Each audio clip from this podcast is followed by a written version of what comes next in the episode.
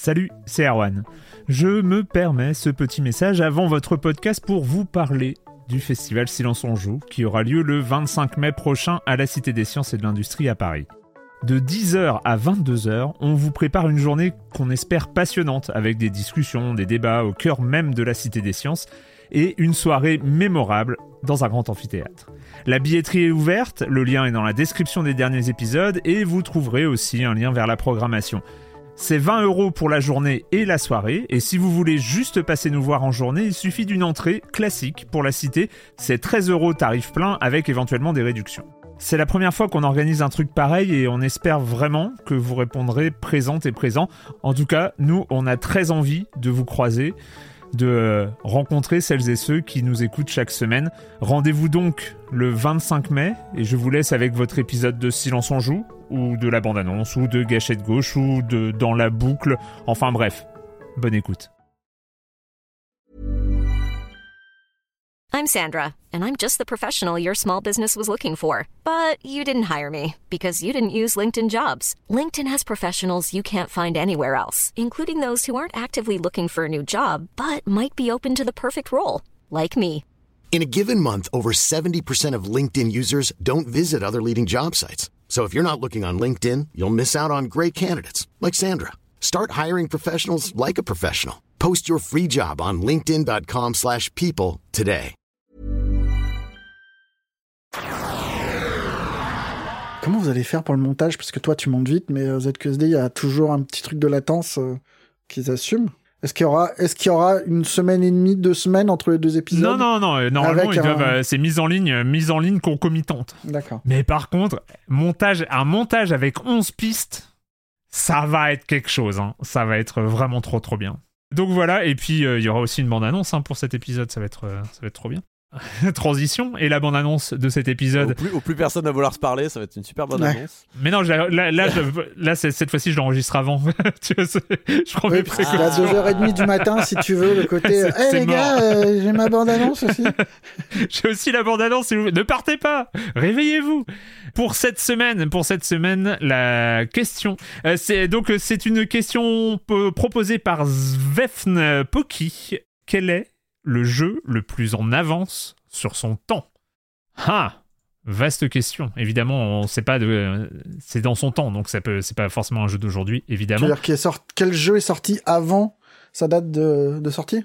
Non Tu- Mais c'est pas possible de pas comprendre à ce point-là. C'est c'est euh, c'est Mario 64. Enfin, c'est c'est c'est un délire. Ah, bah, bah, Corentin, vas-y.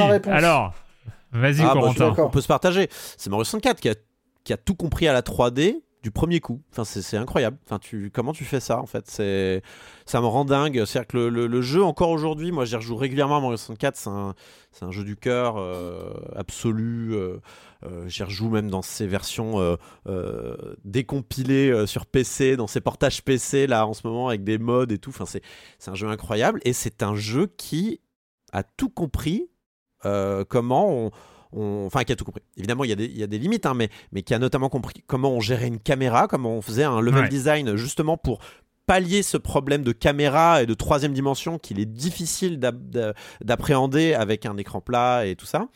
Euh, c'est euh, c'est euh, c'est un jeu qui encore aujourd'hui me rend fou parce qu'il a- il est anachronique en fait. Il, est, il, est, il n'aurait pas dû sortir à ce moment-là de l'histoire du jeu vidéo. Il est sorti 5 ans trop tôt. euh, Je veux 10 dire que c'est un game designer qui venait du futur, qui a voyagé dans le temps et qui est revenu? Peut-être, euh, Ouais, peut-être Miyamoto Titor euh, qui, euh, qui, bien sûr euh, est revenu dans le passé. Non, non, mais c'est euh, pour moi Mario 64 a toujours été cette, euh, cette anomalie complète. Ouais. Euh, je, je sais pas comment ils ont fait. Je sais pas quel est le principe de, de, de le principe euh, de, de réflexion. Alors soit c'est une inspiration géniale de Miyamoto à l'époque et de ses équipes, soit euh, vraiment euh, un processus de réflexion qui fait qu'ils avaient vraiment bien testé, bien tout compris et tout ça. Mais encore aujourd'hui, je suis fasciné par Mario 64 et la manière dont il a quand même euh, réussi là où tout le monde a échoué. C'est ce qui est, c'est assez dingue. Et, euh, et ce qui me rend encore plus fou, c'est qu'il soit sorti sur Nintendo 64, qui a peut-être la pire manette pour de la 3D euh, possible. Je comprends pas comment ils ont pas appliqué le même principe de réflexion sur la manette, à titre personnel. Mais Elle est c'est un très bien débat. cette manette. Et puis c'est en dehors, en dehors de, du côté, de ce côté intelligent là, t'avais un truc. Enfin, moi, il y a deux jeux qui m'ont fait cet effet-là, où c'est tu joues et t'as l'impression de jouer à un truc du futur qui t'ouvre vers d'autres jeux.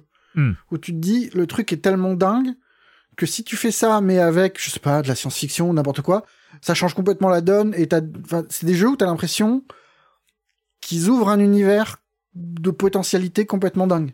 Et euh, moi, il y a ça, et l'autre, c'est Wolfenstein, où quand j'ai découvert Wolfenstein, je me suis dit, oh, mais on peut aller dans la profondeur de l'écran, et on peut tourner, et on peut...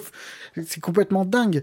Et t'avais l'impression de... Enfin, tu jouais à un jeu qui était formidable, et en plus, t'avais l'impression que demain allait être encore mieux, encore Hmm. plus dingue, encore plus fou, et que tu pouvais faire ça, appliquer ça à, à plein de recettes différentes, quoi. Et, euh, et, euh, et, et j'y repense aussi, mais il y a, y a aussi cet aspect non linéaire de Mario 64 qui était quand même aussi une petite. euh, sa petite révolution. Alors, il y a peut-être d'autres jeux qui utilisaient ce système-là, mais le, le fait d'avoir ce hub central et euh, le fait de pouvoir euh, d'avoir comme ça plusieurs objectifs dans le même niveau qu'on pouvait, euh, on n'était pas obligé de suivre d'ailleurs. Je... Enfin, il fallait quand même, enfin, il fallait faire sa révolution quoi, parce que Mario c'était très linéaire jusqu'à présent. Ouais. Tu démarrais un niveau, Et fallait le aller du point A au meilleur, point le meilleur tutoriel de, de l'univers, c'est le, c'est devant le, devant le palais, devant le château en fait. Où tu, Ouais. Moi, j'ai déambulé des heures juste sur l'herbe, à courir, à me jeter sur l'herbe, à nager, avant même de jouer euh, sur Mario 64. Et tu sentais que ça, ça avait été pensé aussi de pouvoir monter aux arbres sans jouer, juste lancer une partie. Et combien de fois je l'ai fait, juste de lancer. Une... Il y avait une magie Mario 64, clairement.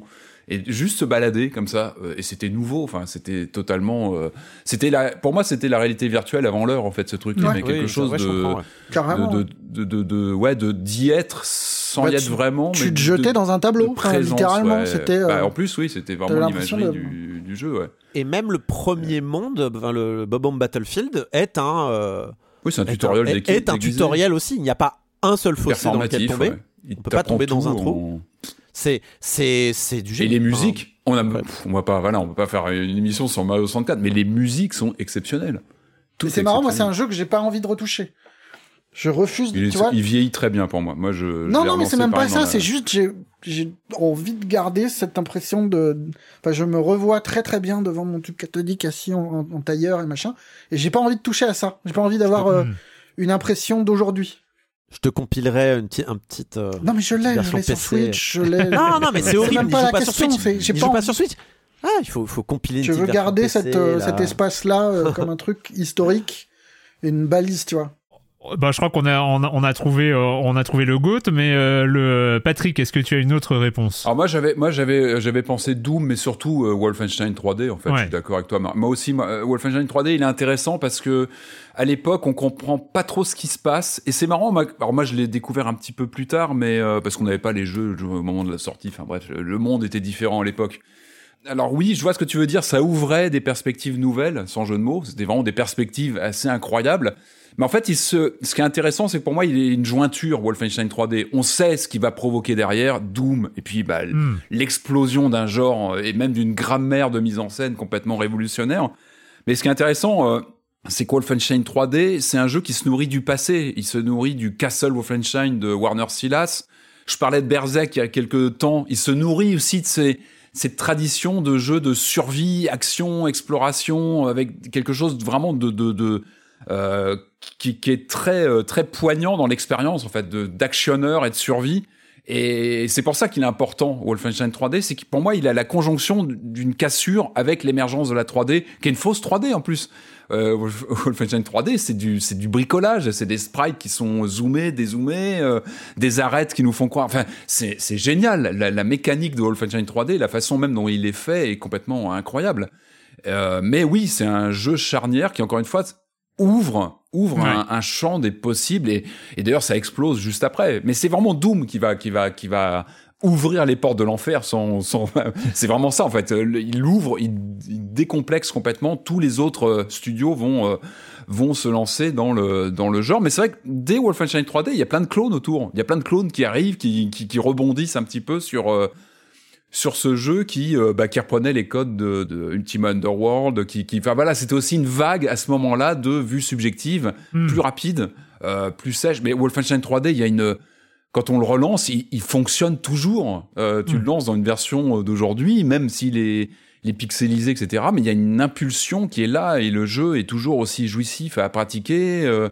Oui, je, suis- je suis d'accord. C'est vraiment le titre qui, qui voyait l'avenir. Quand il jouait, tu avais une sensation des, bah, des 35 ans à venir derrière parce qu'il il- ouais, il y avait une grammaire nouvelle, en fait. Ouais. Et des sensations complètement inédites. Euh, moi, pour ma part, euh, je vous avez cité évidemment des références et, euh, et quelles références. Euh, moi, ça va être un jeu un peu plus cassé. Ça va être un jeu un peu plus cassé qui, mais là, pour le coup, j'avais eu aussi cette sensation de voir le futur et qui, qui est pas ob- objectivement, qui est pas un bon jeu en l'état et tout ça, mais c'est le premier Assassin's Creed. Moi, je sais que quand j'ai joué au premier Assassin's Creed, c'est pour le coup, c'était pas un jeu du moment en fait. C'était pas un, Mm. c'était pas un jeu de 2006. C'était, euh, il y, il y avait un truc euh, ou 2007, 2007, 2006, Assassin's 2007, 2007, 2007, 2007, pardon. 2007, ouais. Enfin, il y avait un, un truc fou euh, d'animation, d'appréhension de l'espace. euh, bah, euh, on sait que ça a donné, euh, ça a donné beaucoup les open world euh, d'aujourd'hui, quoi. Mais euh, et je pense que cette impression, ce, ce sentiment que j'ai eu en jouant au premier Mm. Assassin's Creed, qui encore une fois était pas, on, on sait qu'il y avait plein de problèmes qui ont été corrigés euh, dans le 2 d'ailleurs, mais il a, il a ancré en moi un truc qui fait que, bah, encore aujourd'hui, j'a- j'attends tous les Assassin's Creed euh, parce que Mm. j'ai ce sentiment-là qui, était, qui est né à ce moment-là. Et, euh, et vraiment, ouais, ce, ce côté en avance sur son temps, c'est. On n'a pas cité euh, GTA 3 aussi. GTA 3 qui a été un choc monumental. C'est que personne l'attendait. Faut, faut vous Oui, rappeler. oui, hein. GTA, bah, GTA oui, 1, oui. 2, qui étaient vraiment des jeux de seconde zone, euh, en vue aérienne, pas vrai. très agréable, avec une mauvaise réputation. Et je me rappelle encore des press tours qui ont lieu où on commence à avoir les, les potes qui reviennent. non, mais c'est une, bombe ce truc, c'est- pas possible. Et on, dit, Ah, c'est pas... et on le prend en main et il y avait un truc. Ça a tout changé. Ouais. GTA 3 a tout Ah bah changé. oui. Plus au sein d'une série d'accord, mais euh, c'est. euh, mais au sein d'une ouais. série qui était voilà encore une fois Ouais. qui était pas forcément qui était pas très fréquentable et ce truc là a tout cassé tout cassé GTA 3 c'était monumental aussi Euh, donc 2000 2001 ouais Mm. 2001 parce que oui c'était en plein euh, 11 septembre ils sont sortis un petit peu en décalé et oui c'était 2001 et quelle baffe et ça aussi on voyait l'avenir GTA 3 euh, l'émission l'ambiance Ouais. Et vous, chères auditrices, chers auditeurs, pour vous, quel est le jeu le plus en avance sur son temps? On a cité des gros, hein, quand même. Là, pour le coup, on a bien balisé le terrain, mais il y en a forcément d'autres. Quel est ce jeu euh, en, en y jouant? Vous avez vu l'avenir Racontez-nous ça. C'est sur le Discord de Silence on Joue ou sur les réseaux sociaux. Et puis, bah, nous, on se retrouve euh, demain pour euh, l'épisode de la semaine de Silence on Joue. Ciao Ciao. Ciao.